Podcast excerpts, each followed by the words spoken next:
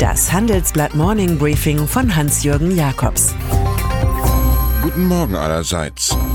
Heute ist Dienstag, der 27. November. Und das sind heute unsere Themen. China präsentiert Designer Baby, Kriegsrecht vor der Krim und dies zum FC Bayern.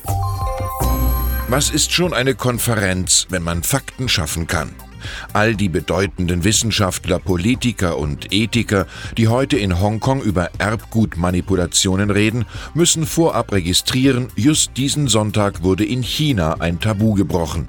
Die umstrittene Methode CRISPR-Cas9 kam zur Anwendung.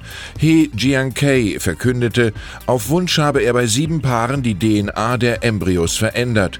Das hatte etwa die Geburt der schönen Zwillingsmädchen Lulu und Nana zur Folge.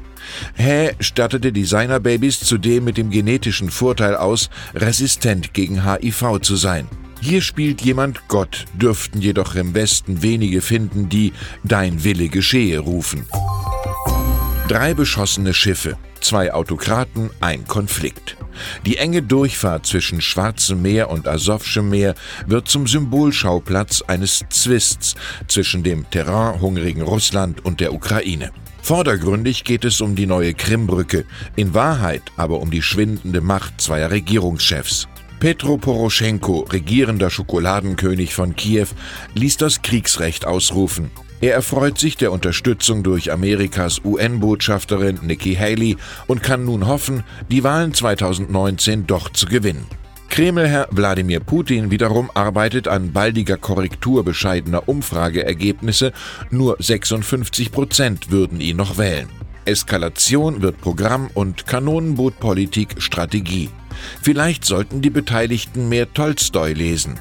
Wenn alle Menschen nur aus Überzeugung in den Krieg zögen, dann würde es keinen Krieg geben.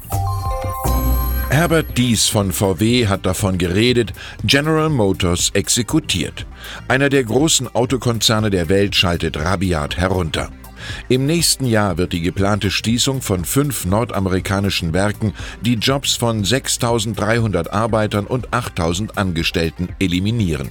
Was die Investoren freut, der Kurs stieg zeitweise um 7%, ärgert Donald Trump. Denn einer der Gründe für die Kostensparorgie ist der durch seine neuen Strafzölle gestiegene Stahlpreis. GM-Chefin Maria Barra sagt dazu, sie mache das jetzt, weil Firma und Wirtschaft stark seien, um den sich ändernden Marktkonditionen zuvorzukommen. Und noch mehr dies und das. Nach unseren Informationen zieht der CEO von VW für den erst inhaftierten, dann entmachteten Audi-Chef Rupert Stadler in den Aufsichtsrat des FC Bayern München ein. Dort trifft er auf Vorvorgänger Martin Winterkorn. Die eine Version besagt, dies wolle so dem standortpolitischen Ansinnen von BMW trotzen, den Anteil der VW-Tochter von 8,33 Prozent plus Sponsoringvertrag zu übernehmen. Die andere Version dagegen intoniert, dies treibe nur den Preis für die geheimen Kontakte hoch, die die Aufsichtsratschef von VW und BMW derzeit haben. FC Bayern München Präsident Uli Hoeneß unterstützt dem Vernehmen nach den BMW-Deal. Die Größe von fast einer halben Milliarden Euro könnte dieser insgesamt erreichen.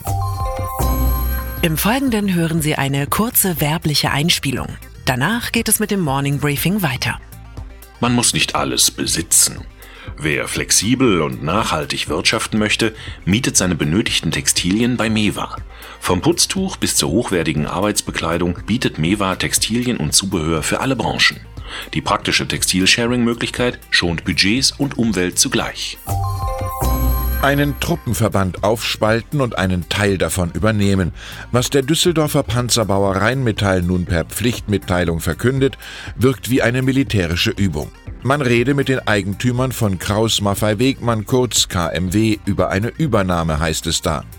Das Manöver ist auch ein Anschlag auf das deutsch-französische Verhältnis. KMW hatte sich vor drei Jahren mit seinem Leopard 2 lieber mit dem Pariser Staatsbetrieb Nexter zusammengetan. Außer der gemeinsamen Holding KNDS kam da aber nicht viel heraus. Und das wiederum macht die frustrierten KMW-Eigner offen für Rheinmetall-Chef Armin Papperger. Nun singen sie wie der große Charles Aznavour Emonez-moi, nehmt mich mit.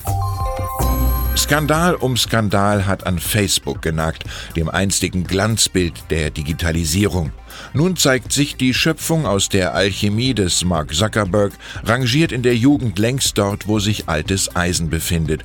Nur noch 15 Prozent der deutschen Jugendlichen nutzen dieses sozial-asoziale Netzwerk. Gegenüber 2017 ist das ein Minus um 10 Prozentpunkte. So weist es die Jugendstudie des Medienpädagogischen Forschungsverbunds Südwest aus, die uns vorliegt. Traurig muss The Sack deshalb nicht sein. Seinen Dienst WhatsApp nutzen 95 Prozent der befragten Jugendlichen. Als Chef der Deutschen Bank sahen manche ihn schon, doch das war bevor deren Investmentbanking-Pläne zerbröselten wie ein Streuselkuchen unter der Gabel. Nun, sechs Monate nach dem Bye-bye an der Frankfurter Taunusanlage, meldet sich Markus Schenk zurück, als Partner der US-Investmentbank Perella Weinberg, wie meine Finanzkollegen herausfanden. Er soll Kunden aus Industrie, Finanz und Energie beraten und geht die Ego-Comeback-Tour mit sportivem Elan an. Ich möchte lieber wieder näher am Spielfeld stehen. Und dann ist da noch Margaret Maggie Thatcher. Die einstige Premierministerin soll in Großbritannien bald besonders geehrt werden. Namentlich ein rechtsgerichteter Block lässt nichts unversucht, die Konservative als Star der neuen 50-Pfund-Noten durchzusetzen, obwohl dafür nur Wissenschaftler vorgesehen sind. Die Thatcheristen haben angesichts von Rivalen wie Ada Lovelace, Alan Turing oder Stephen Hawking ein Hauptargument. Ihr Favorit hat vor der politischen Karriere als Chemieforscherin bestimmte Emulgatoren mitentwickelt, die Eiscreme soft machen. Es gilt der Standardspruch der eisernen Lady, Geld fällt nicht vom Himmel, man muss es sich hier auf Erden verdienen. Ich wünsche Ihnen einen erfolgreichen Tag mit einigen geldwerten Vorteilen. Es grüßt Sie herzlich Hans-Jürgen Jakobs.